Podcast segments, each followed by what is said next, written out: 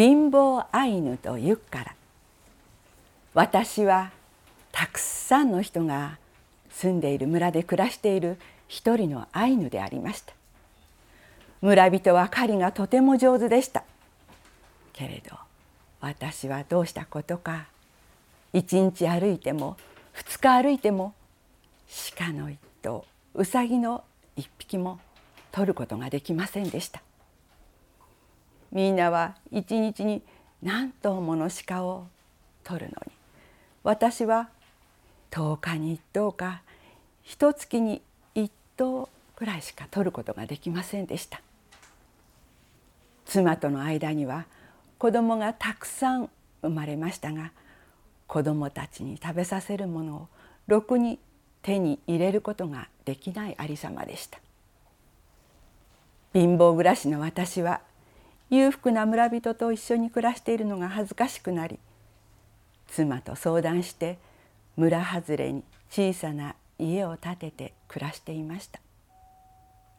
たまに取れた鹿の肉で食いつなぎ時には子供と一緒に川で小魚をすくって干しておき妻が取ってきた山菜と一緒に煮て食べるというふうにしていました。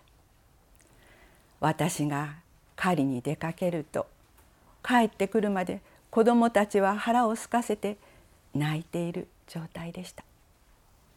狩りが下手な私ですがユッカラを語るのは村人の誰にも負けないぐらい上手でした。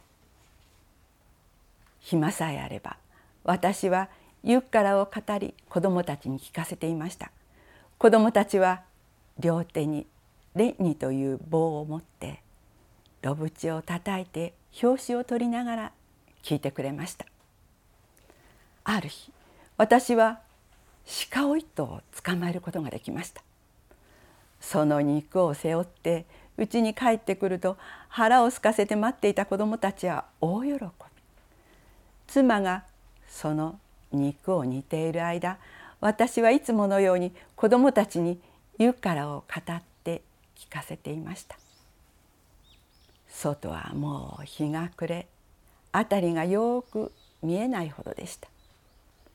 妻は薪を家に運び入れたり川に水を汲みに行ったりして忙しく動き回っていました。しばらくすると妻が顔色を変えて家の中に飛び込んできました。そして川の中にやち坊主のようなお化けが立っている。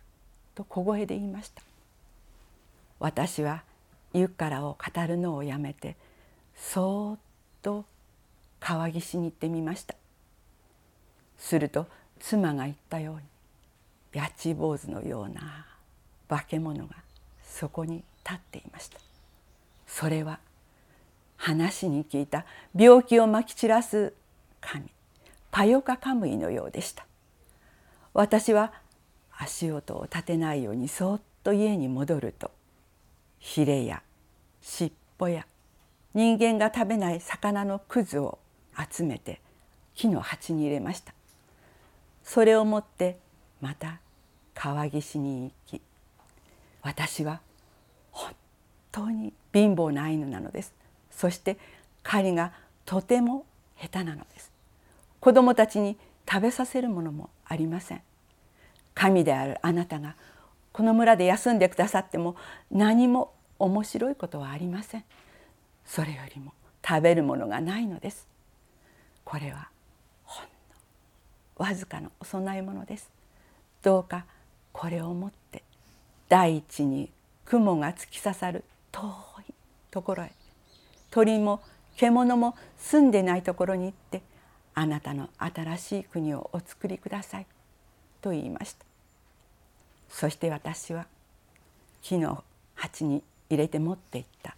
その魚のくずをやち坊主のような化け物にめがけてパッとまき散らしました。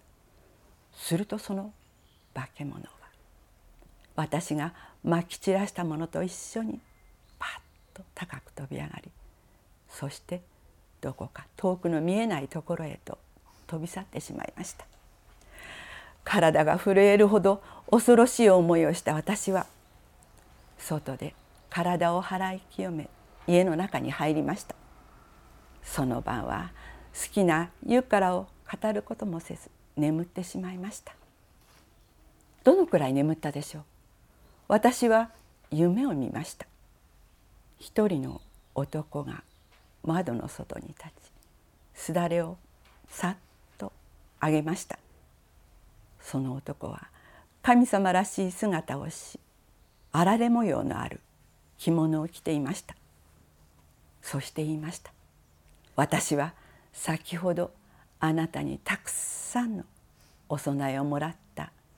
病気をまき散らす神パヨカカムイである。私はアイヌの国に病気をまき散らすためにやってきてここを通りかかった。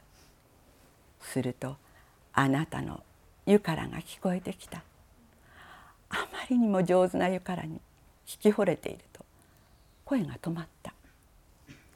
その後あなたはたくさんのお供え物を私にくださった。私はアイヌの国に病気をまき散らす仕事を忘れあなたに言われた通り大地に雲が突き刺さるような遠い国鳥も獣もいないところに行って新しい国を作ることにしました。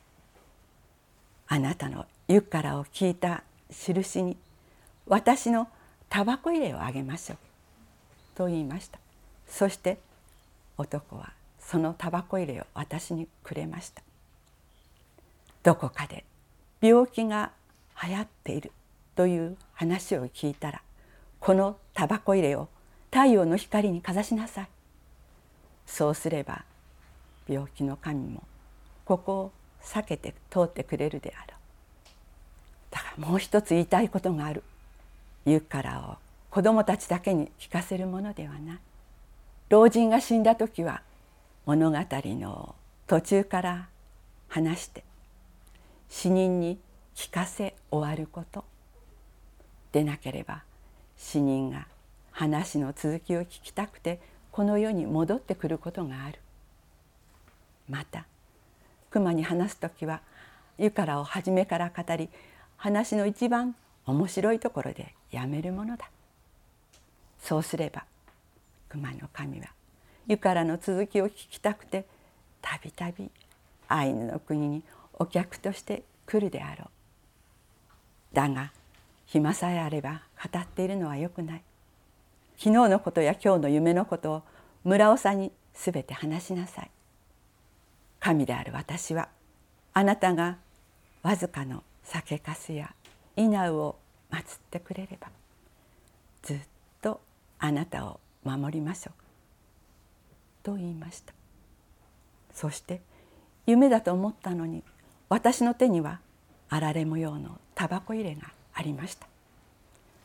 次の朝早くに私は村長のところに行き夢の話を村長にしました。村長が言いました。貧乏でも精神のいいものは神様がちゃんと見ていてくださって病気の神も避けて通ってくれた。もしお前の湯からがなければ病気の神がこの村を通り村は全滅するところであった。本当にありがとう。村長はとても喜んで私の手を握り私に感謝してくれました。それから村長は狩りが下手な私にお守りとして村長の弓と矢をくださいました。その後パヨカカムイの助けもあってか私の目の前にはまるで何かが降ってくるように熊や鹿が現れ私はいつもたくさんの鹿や熊を取ることができました。だから子どもたちにおいしい肉を食べさせ何を欲しいとも何を食べたいとも思わずに暮らしています。だから今いるアイヌたちよどんなに湯からが上手であってもいつでも語っているのはよくない。死人には聞かせ終わること。熊送りの時には途中でやめるものだと言いながら一人のアイヌがそれを語りながら世を去りました。